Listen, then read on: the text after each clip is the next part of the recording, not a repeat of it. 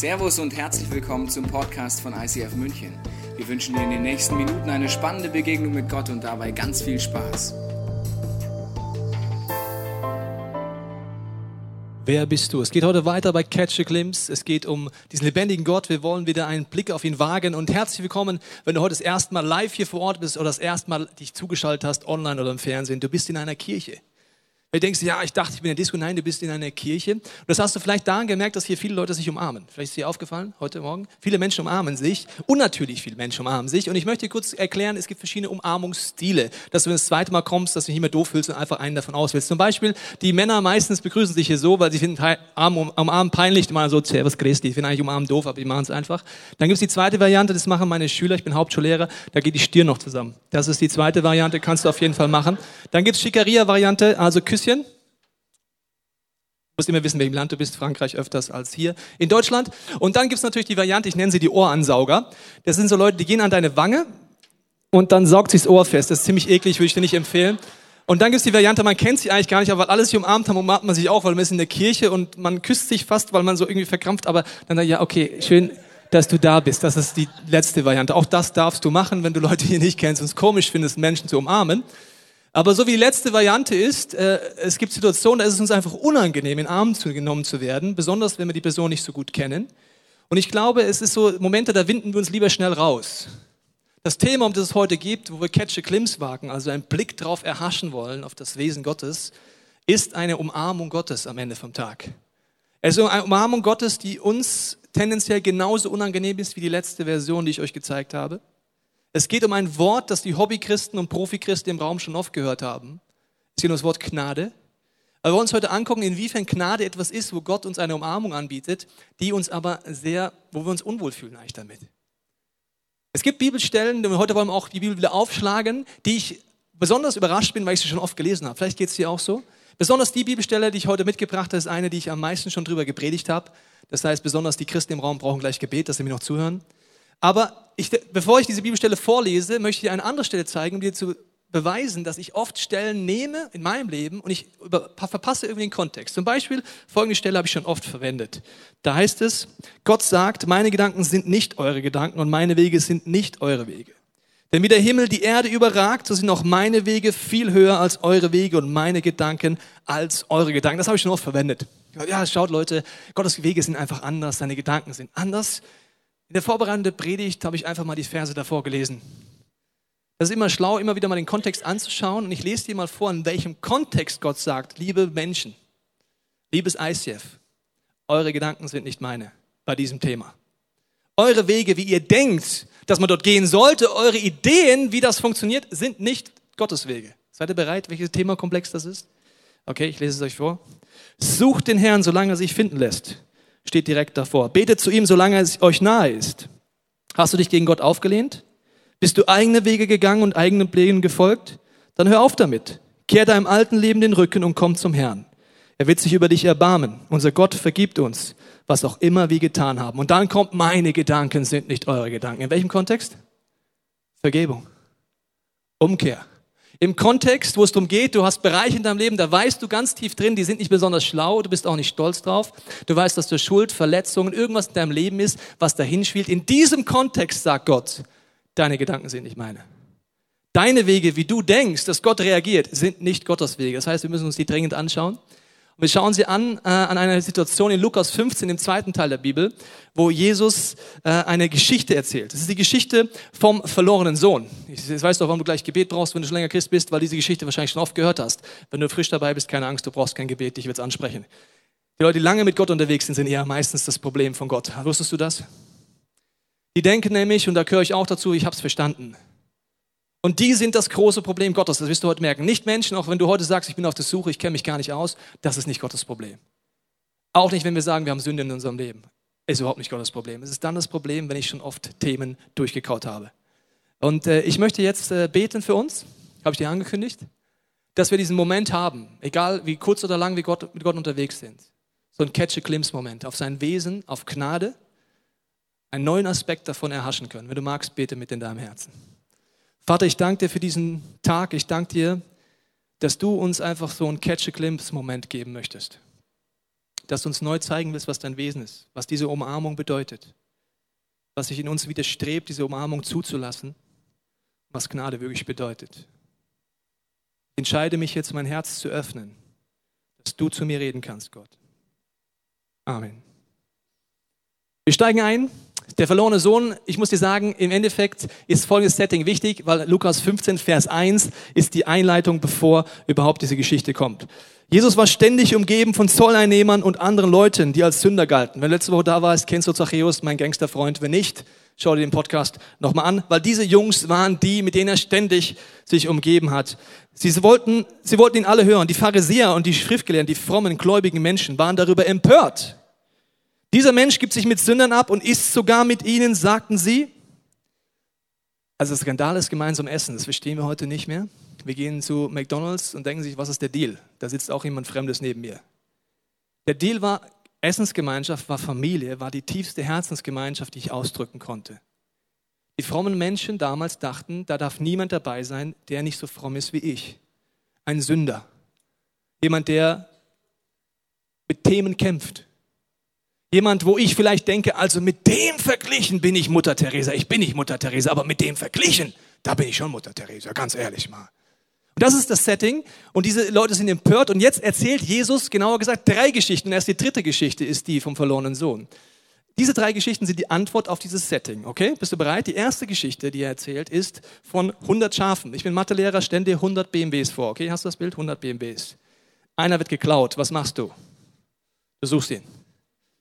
Ja, okay, hast du das Bild? Okay. Also, die Schafe ist nicht einfach so ein Vieh, Schafe waren sehr viel wert. Das heißt, der Schäfer hat diese Situation, eins geht verloren, er geht das Schaf suchen. Und ich habe mal eine Predigtserie gemacht, Psalm 23, da war ich zwei Tage auf einer Alm mit Schafen. Und ich kann dir eins sagen, Schafe sind blöd. Also wenn jemand das Schaf sucht, das Schaf kommt nicht auf die, äh, krass, mich sucht jemand, ich gehe mal lieber zurück. Das Schaf läuft noch weiter weg. Heißt, wenn man eine Klippe ist, es geht einfach weiter. Also das Schaf ist blöd. Und es geht immer weiter. Und der, das, diese Geschichte ist, dass Jesus sagt, 99 lässt er zurück. Okay? Und sucht das eine Schaf. Und ich weiß nicht, wenn du schon ein bisschen länger mit Jesus unterwegs bist, liest du die Geschichte so wie ich, dass ich langsam gedacht habe, oh Gott, das gefällt mir aber nicht gut. Mir gefällt ja, dass du das eine verlorene Schaf suchst, aber was ist denn mit mir? Gefühlt war ich eines der 99 Schafe. Wie Jesus, du gehst jetzt einfach weg, lässt die Kirche allein oder was? Wir hocken da rum und dann kommt der Wolf oder wie? Also wenn du zu den 99 gehörst, also zu denen, in Klammern, zu denen Jesus redet, zu wem redet er? Zu den 99. Er redet nicht zu dem einen Schaf, das verloren ist. Er sagt, das Gefühl von den Jungs war ja krass. Gehst du, also du gehst jetzt weg? Diese Ungerechtigkeit ist so lange, bis ich merke, ich muss die Bibel dann genauer angucken. Immer wenn ich mich über die Bibel aufrege, schaue ich nochmal genau hin und auf einmal finde ich die Bibelstelle, wo ich mich gerade über aufgeregt habe, faszinierend. Achtung, da heißt es, als das Schaf wiedergefunden wurde. Ich sage euch, genauso wird im Himmel mehr Freude sein über einen einzigen Sünder, der umkehrt, als über 99 Gerechte, die es nicht nötig haben, umzukehren. Achtung, Nebensätze sind immer entscheidend bei Jesus. Was ist das Problem an den 99 Schafen? Sie haben es nicht nötig, umzukehren. Welcher Mensch auf dem ganzen Universum hat es nicht nötig, umzukehren? Ich kann dich beruhigen, die 99 Schafen ist nicht das ICF München gemeint, weil hier sind Sünder. Hier sitzen nur Menschen und wenn du kein Sünder bist, geh bitte sofort aus dieser Kirche raus, weil dann wird sie auf Überschlag, über Nacht zu heilig. Also hier sind nur Menschen, die wissen, und ich hoffe, du weißt das, die Umkehr benötigen, die wissen, ich brauche diesen Jesus in meiner Ehe, in meinem Leben, in meinen Beziehungen, in meiner Arbeitsstelle. Diese Menschen sind nicht gemeint. Er redet mit denen, die denken, sie brauchen das nicht mehr. Zu denen sagt er, die lasse ich zurück. Es gibt eine Bibelstelle, wo Jesus sagt zu einer Gemeinde, ich stehe vor der Tür und klopfe an. Meiner Meinung nach ist es eine Gemeinde, die sich so verhält. Von 99 Gerechten. Wo Jesus aber gesagt, ganz ehrlich, Jungs, Mädels, ihr braucht mich noch genauso wie am ersten Tag. Die Herausforderung ist, dass die Hörer sofort wissen, der meint mich. Die regen sich auch auf darüber, berechtigterweise. Das ist die erste Geschichte, die Jesus erzählt, okay? Auf den Vorwurf. Die zweite Geschichte handelt von zehn Münzen. Es sind zehn Silbermünzen, so reich bin ich nicht, das war sehr viel Geld. Ich habe dir einfach mal Eurostücke mitgebracht, damit du verstehst, um was es geht. Zehn Eurostücke hatte eine junge Frau. Eins verliert sie. Es ist eine Situation, die ist sehr unangenehm, wenn du ein Eurostück oder ein Silberstück verlierst. Was machst du? Du fängst an zu suchen. Denkst dir, wo habe ich das liegen lassen? Jesus sagt, die Frau sucht überall. Die denkt sich, Licht an, haben wir schon. Hast du, hast du gesehen irgendwo? Entschuldigung, ich muss mal kurz hier durch. Ich suche eine Münze, gell? Das ist ein bisschen peinlich für euch jetzt hier, aber ich muss diese Münze finden, gell? Sorry. I'm sorry. Ich komme mal hier hin. Can I sit here? Translation? Very good. Okay. Also es ist ziemlich anstrengend, so eine Münze zu finden. Gell? Deswegen, ich sage euch, die hat überall gesucht und weiß auch nicht wo. Und so war das Setting irgendwo. Und alle schauen sie an denken, was ist das für eine Bescheuerte? Und mir ist jetzt auch so anstrengend. Ich lese euch erstmal den verlorenen Sohn vor, bevor ich die Münze suche, okay?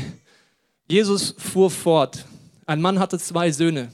Der Jüngere sagte zu ihm, Vater, gib mir den Anteil am Erbe, der mir zusteht. Da teilte der Vater das Vermögen unter den beiden auf. Wenige Tage später hatte der jüngere Sohn seinen ganzen Anteil verkauft und zog mit dem Erlös in ein fernes Land. Dort lebte er in Saus und Braus und brachte sein Vermögen durch. Als er alles aufgebraucht hatte, wurde jenes Land von einer großen Hungersnot heimgesucht. Da riet auch er in Schwierigkeiten. In seiner Not wandte er sich an den Bürger des Landes und dieser schickte ihn zum Schweinehüten auf seine Felder. Er wäre froh gewesen, wenn er seinen Hunger mit den Schoten, die die Schweine fraßen, hätte stillen dürfen, doch selbst davon wollte ihm keiner etwas geben. Jetzt bekam er zur Besinnung.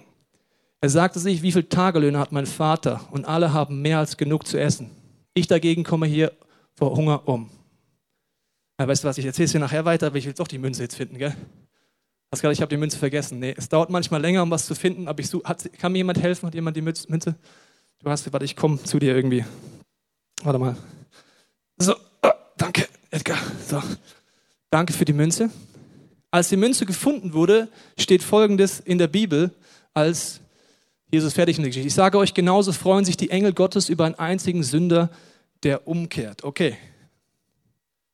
Ich möchte kurz eine Gedanken sagen. Als ich Jesus nicht kannte, habe ich gedacht, ich bleibe lieber kein Christ, weil die Christen, die ich kennengelernt habe, waren so langweilig und so heilig, dass ich gedacht habe, dann gehe ich lieber mit meinen Freunden in die Hölle und mache Party. Weißt du, was ich nicht verstanden habe? Dass Jesus null langweilig ist. Dass er der Erfinder der Partys ist Wer hat die Beats erfunden? Gott. Wer hat das Licht erfunden? Also so eine Lightshow wie hier, die ist lächerlich, wenn du Sterne und Sonne einsetzen kannst bei so einer Party. Also Gott macht die besten Partys. Okay, also jetzt sind wir zurück wieder beim verlorenen Sohn. Also das ist die dritte Geschichte jetzt. Und die dritte Geschichte ist die, wo die Leute am meisten Atem anhangen. Die Münzen-Story, die fanden sie speziell. Die Schafstory fanden sich angegriffen gefühlt, aber jetzt fiebern sie mit. Weil sie wissen, der junge Mann hat seinen Vater zum Gespött gemacht hat die Familienehre, was damals wichtig war, in den Schmutz gezogen und er ist wirklich am Ende. Er hütet Schweine und Schweine waren für Juden unreine Tiere, das heißt, er ist wirklich vollkommen zerbrochen. Und sie überlegen sich, jetzt wird spannend, was macht der denn jetzt? Und das sind Momente, wo die Zuhörer wissen, es gibt eigentlich keine Möglichkeit für ihn. Und ich stelle mir den jungen Mann so vor, er sitzt dort bei den Schweinen und überlegt sich, okay, ich will zurückkehren zu meinem Vater. Da haben selbst die Tagelöhner mehr Geld. Aber was sage ich bitte zu meinem Vater, wenn ich zurückkomme? Und ich glaube, er sitzt dort in diesem Schweinsdreck und überlegt sich, ich muss mir schon eine Rede vorbereiten. Ich kann nicht einfach bei Vater reinschneiden und sagen, Servus, ich bin zurück. Ich muss irgendwas sagen. Und er fängt an aufzuschreiben. Lieber Vater, denkt er ja, Lieber Vater, also ich weiß nicht, so kann ich es nicht anfangen. Ich habe ihn so enttäuscht. Ich weiß nicht, ob er das cool findet, wenn ich sage, lieber Vater. Vater, das ist ein guter Start. Wie soll ich sagen? Ich bin lange weggeblieben. Nee, ist blöd. Was kann ich schreiben? Und dann hat er eine Idee. Er sagt, jetzt weiß ich, was ich schreiben kann. Ich will mich aufmachen, zu meinem Vater gehen und zu ihm sagen, Vater, ich habe mich gegen den Himmel und gegen dich versündigt. Ich bin es nicht mehr wert, dein Sohn genannt zu werden. Mach mich zu deinem Tagelöhner. Er denkt, das ist die Lösung. Und in Klammern, das denken auch alle, die zuhören. Der ist es nicht mehr wert. Kennst du Minderwert? Ich glaube schon.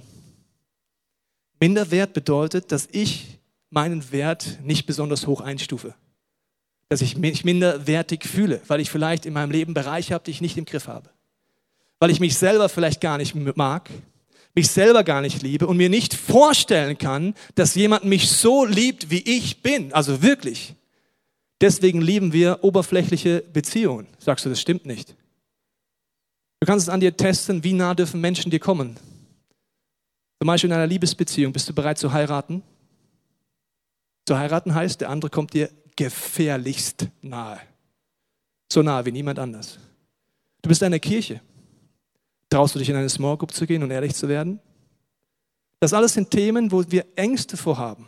Und diesen Minderwert versuchen wir vor Gott und vor den Menschen auszugleichen, unseren Wert zu pimpen. Zum Beispiel, indem wir auf die Idee kommen, dass mein Wert gehoben wird durch meine Leistung. Wenn du eine Umfrage machst in München, wie kommt man in den Himmel? Werden die meisten Menschen sagen, indem man ein guter Mensch ist. Oder mehr gute Taten als schlechte Taten vollbringt.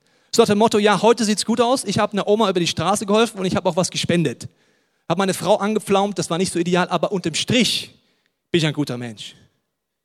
Wir denken oft, dass gut der Anforderungsgrund ist, dass Gott sagt, du kommst in den Himmel oder dass wir ein Gutbürger sind. Weißt du, was das Problem ist? Gottes Ansprechen ist gar nicht gut. Der ist perfekt. Dumm, gell? Das heißt, das reicht sowieso nicht aus. Dann kannst du sagen, naja, mein Status, indem ich Karriere mache, Geld verdiene, mein Haus, meine Frau, was auch immer, das steigert meinen Wert.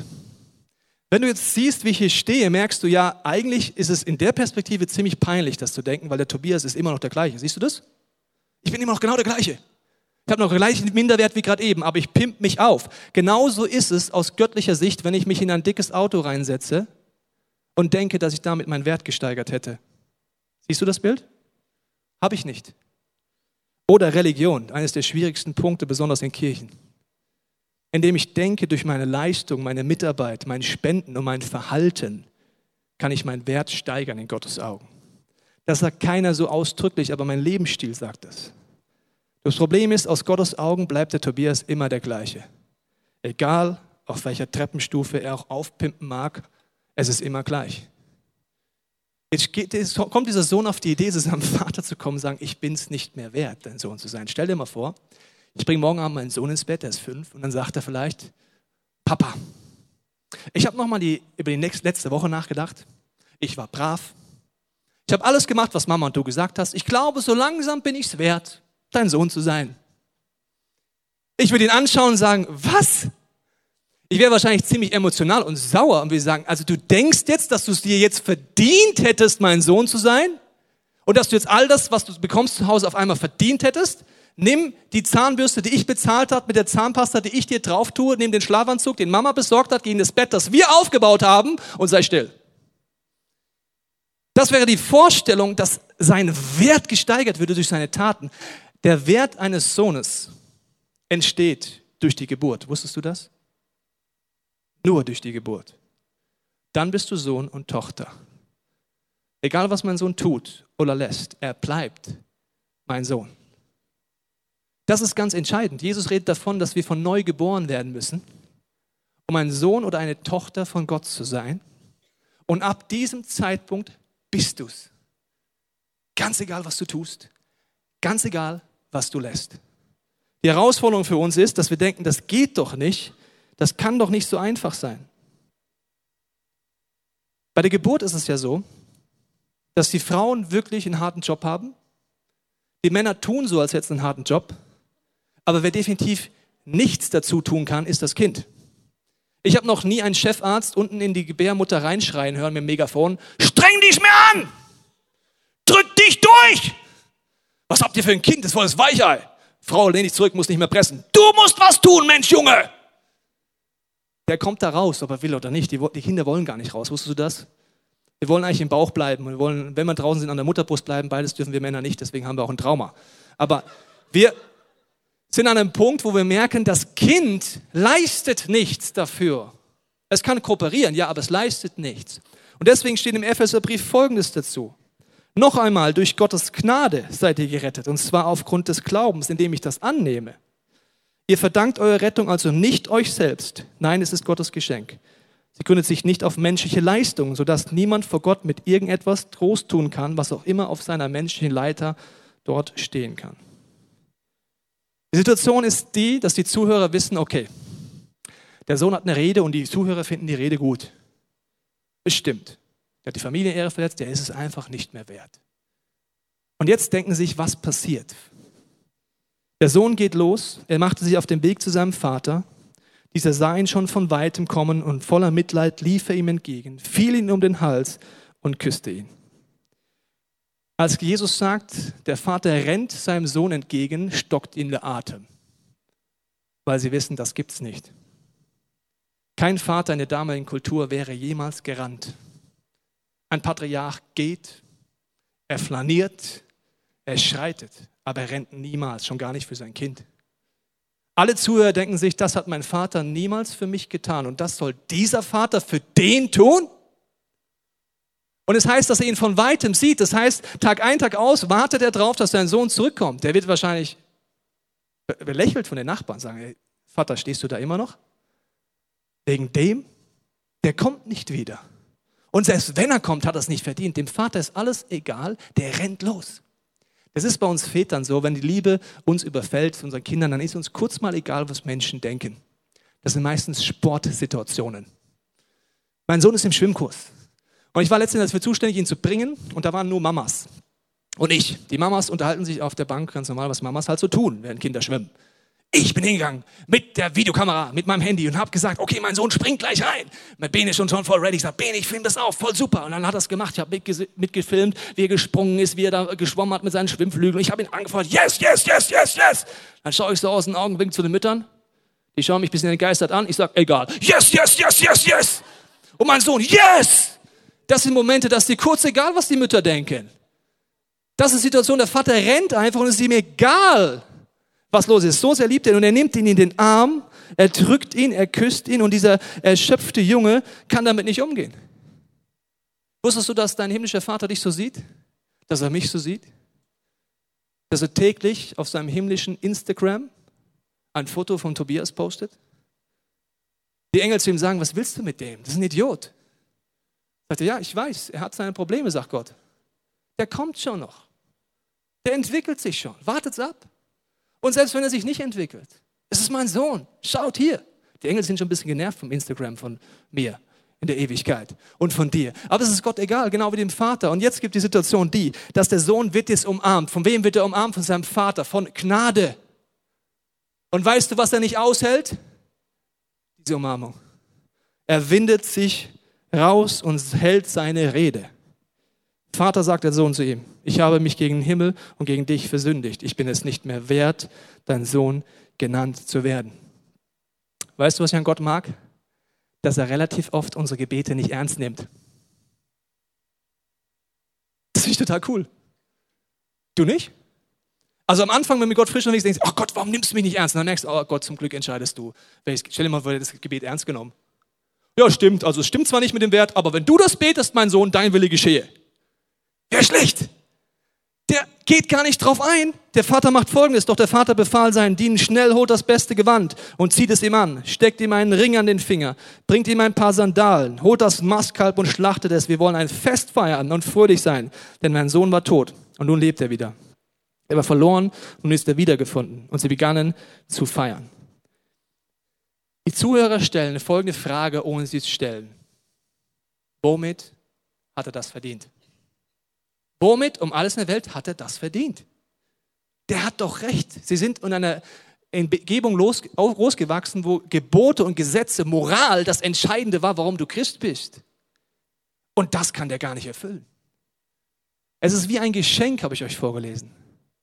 Die Gnade ist wie ein Geschenk, aber es gibt Geschenke, mit denen können wir gar nicht umgehen. Ist das mal aufgefallen? Zum Beispiel jetzt an Weihnachten wieder gibt es Situationen, da kommt jemand vielleicht zu mir und sagt, Tobi, ey, ich habe ein Geschenk für dich. Ich habe mir so lange Gedanken gemacht. Ich, ich bin so gespannt, wie es dir gefällt. Vor den Situationen habe ich immer Angst. Bestimmt was Skurriles. Und ich pack's auf und denke mir, bloß lächeln, egal was da drin ist. Du musst lächeln. Die Person hat sich viel Gedanken gemacht und die ist jetzt auch angespannt. Und die schaut dich an, ja, ja, ja, ja, ja. Du machst auf und weißt noch nicht mal, was das ist. Dann fragt die Person, und gefällt's dir? Ja, schon. Dann hast du genug Zeit, dass deine Gesichtsmuskeln sich wieder fangen. Du weißt aber gar nicht, was das ist. Oder stellst es vielleicht in den Keller, weil du weißt nicht, was du mit umgehen sollst. So ist es mit Gnade. Du hörst von Gnade, vielleicht eine Predigt über Gnade. Du nimmst es auch mal kurz für dich. Du denkst, das ist dafür da, wenn ich sündige oder wenn ich Begnadigung brauche. Dann ist Gnade super. Dann stellst du wieder in den Schrank und es hat mit deinem Leben nichts mehr zu tun. Das sind Situationen, wie ein junger Mann letztens zu mir sagt, weißt du, Tobi, ja, im Bereich Sexualität, ja, ich weiß schon, dass das nicht so die Idee Gottes ist äh, und was ich da tue, aber weißt du, Gott ist gnädig. Schaue ich ihn an und denke mir, du hast nicht verstanden, was Gnade ist. Mit dieser Aussage zeigst du mir, du hast nicht verstanden, was Gnade ist. Oder die Vorstellung, ist so eine Freikarte zum Sündigen. Gott muss mich ja lieben. Wir machen in meiner Small Group oft Witze. Ja, wir sagen immer, wenn jemand irgendwas missbaut, äh, was Lustiges macht, was nicht lustig ist, sagen wir, wir müssen dich lieben, wir sind Christen. Das ist nur ein Witz. Ja? Also Gott ist nicht so. Gott liebt dich so, wie du bist. Und bei diesem Geschenk der Gnade ist es auch nicht so, dass du es unter den Teppich kehren kannst, dass du denkst, das ist dafür da. Es ist für etwas komplett anderes da, weil Gnade ist keine Theorie. Gnade ist keine Theologie. Gnade ist eine Person. Was meine ich damit? Johannes heißt es, dass Jesus die personifizierte Gnade ist. Gnade heißt es, einer Person zu begegnen. Ich erkläre dir kurz, was das bedeuten würde am Beispiel meiner Ehe. Ich bin seit fast 15 Jahren verheiratet. Und ich muss dir sagen, der Erfolg unserer Ehe hat wesentlich mehr mit meiner Frau als mit mir zu tun, wenn ich ehrlich bin. Wenn ich mir gucke, was sie investiert, welchen Biss sie hat, was sie mir alles schon gezeigt hat über zwischenmenschliche Beziehungen, wenn ich mir ihr Wesen betrachte, merke ich, unsere Romanze ist immer noch heiß und gleichzeitig vertraue ich ihr so auf eine Art und Weise, wie ich keinem Menschen vertraue. In den letzten 15 Jahren kam ich niemals auf die Idee, Folgendes zu denken oder zu tun. Mensch, die Frauke, die ist loyal, die ist treu und die vergibt. Ich könnte einfach mal fremd gehen. Und ich denke, zu 99 Prozent wird sie mir vergeben. Das ist widerlich und das ist lächerlich. Deswegen habe ich das nie gedacht. Ich möchte nicht fremdgehen, weil ich das nicht zerstören will. Wenn Jesus die personifizierte Gnade ist und du auf die Idee kommst, dass das ein Freifahrtscheid zum Sündigen ist, bist du ihm noch nie begegnet. Dann hast du ihm noch nie in die Augen geguckt seiner Liebe. Hast noch nie diese Umarmung gemerkt, die bedingungslos ist. Von Händen, die Wundmale haben vom Kreuz, nur für dich. Diese Gnade wird auf einmal ein Treibstoff in deinem Leben. Dass du sagst, ich will treu sein. Ich will mit deiner Hilfe die Sünde besiegen. Ich möchte das aus dieser Liebesbeziehung raus. Das heißt, der Gnade zu begegnen. Dann hört Scham auf in deinem Leben. Wenn du diese Umarmung dieser Gnade schon mal erlebt hast, dann schämst du dich nie wieder vor Gott, weil die Scham in diesem jungen Mann ist es, dass er sich rauslöst und sagt, ich bin es nicht wert. Der Dreck in seinem Leben ist der Punkt, warum er sich rauslöst. Wenn du dieser Gnade, diesem Jesus wirklich begegnest, dann hörst du damit auf. Dann sagst du, ja, Gott, du weißt es eh schon und ich lasse die Umarmung zu. Ich fühle mich erst unwohl, aber ich bleibe in dieser Umarmung jetzt. Das ist die Vorstellung, dass wir uns vor Gott schämen müssen und unseren Wunden uns wegdrehen. Das ist so wie bei meinem Sohn. Als er zwei Jahre alt war, habe ich gesagt, du sollst die Herdplatte nicht berühren.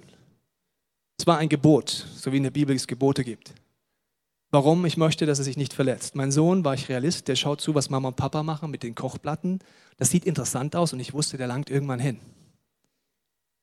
Wenn mein Sohn dorthin langt, denkt kein Mensch ernsthaft, dass ein menschlicher Vater Folgendes tun würde. Tja, Sohn, hast du ihn gelangt? Tut's weh? Ha! Habe ich dir gesagt, gell? Tut's richtig weh? Recht geschieht's dir, mein Sohn.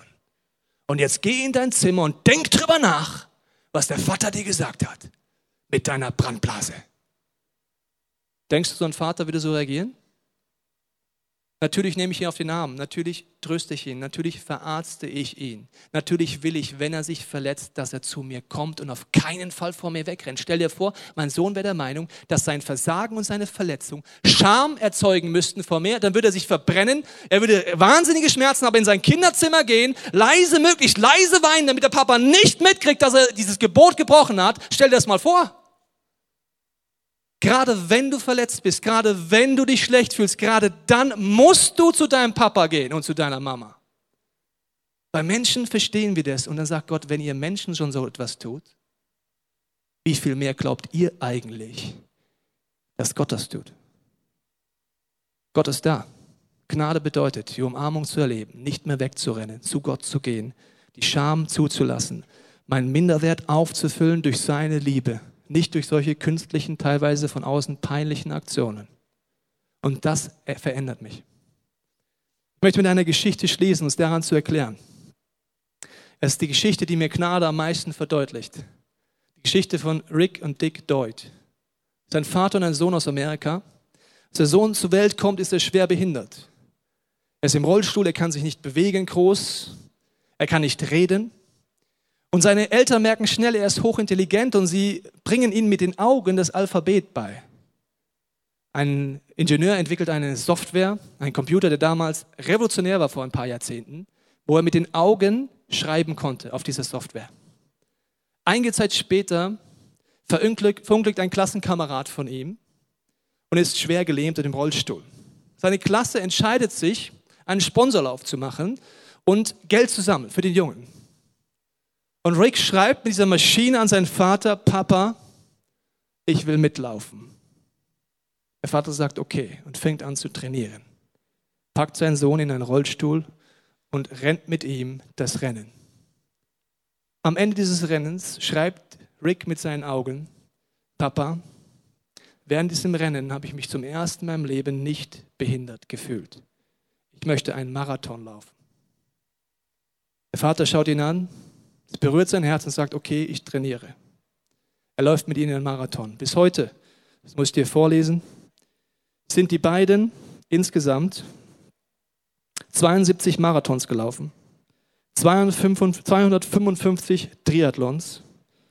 Und was ich dir gleich zeigen werde, ist, dass sie den Ironman gelaufen sind auf Hawaii. Das bedeutet 3,86 Kilometer schwimmen, wo der Vater vorne ein Seil zieht und der Sohn hinten in einem Boot liegt. 180,2 Kilometer Radfahren, wo der Sohn vorne auf einem Sitz sitzt und der Vater Radfahrt. Und dann noch 42,195 Kilometer Laufen mit einem Rollstuhl vorne. Ich habe dir den Film mitgebracht und möchte dir damit zeigen, was Gnade bedeutet.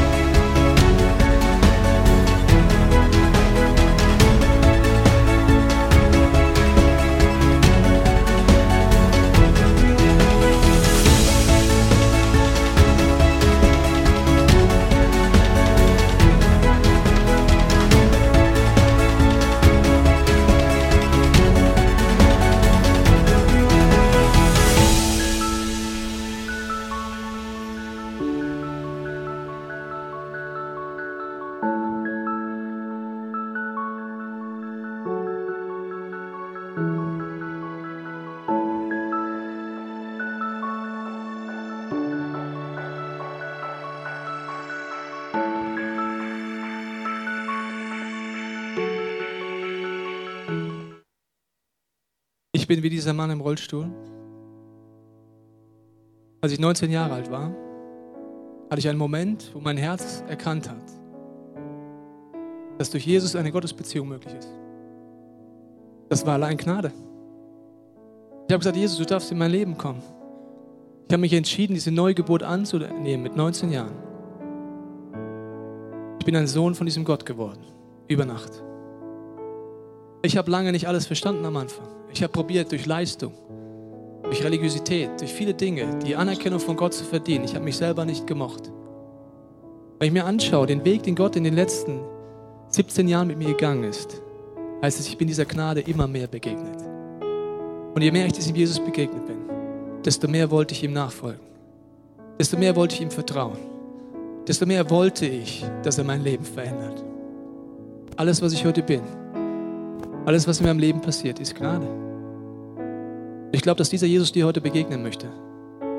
Für manche wird es sein, dass er dir zum ersten Mal begegnen möchte. Du wirst gleich ein paar kurze Zeit haben, um still zu sein und zu überprüfen, ob es für dich heute dran ist, Jesus in dein Leben einzuladen. Diese Startentscheidung als Sohn oder Tochter von Gott durchzustarten, diesen Wert zu erleben, heute dran ist. Du hast auch die Möglichkeit, darüber nachzudenken. Wenn du länger mit Gott unterwegs bist, wo hast du diese Faszination verloren? Oder sie noch nie gehabt. Diesem Jesus zu, vergeben, zu begegnen. Je mehr du dem begegnest, desto weniger wirst du andere verurteilen. Und je mehr du lernst, diese Umarmung zuzulassen und dich nicht rauszuwinden und nicht wieder in alte Leistungen zurückzuverfallen, desto mehr wird es dich verändern. Wenn du magst, bete mit mir gemeinsam. Vater, ich danke dir, dass du heute an die Herzen klopfst, hier in diesem Raum und zu Hause, wenn wir es anschauen. Ich danke dir, dass du das Angebot uns machst, dass du uns begegnen möchtest, Jesus, als der lebendigen Gnade. Du möchtest heute Menschen in den Arm nehmen, die das zulassen, auch wenn es am Anfang unangenehm ist, deiner Liebe zu begegnen. Wir wollen kurz still sein und Heiliger Geist, ich bete, dass du jetzt jedem von uns zeigst, welcher Schritt heute dran ist.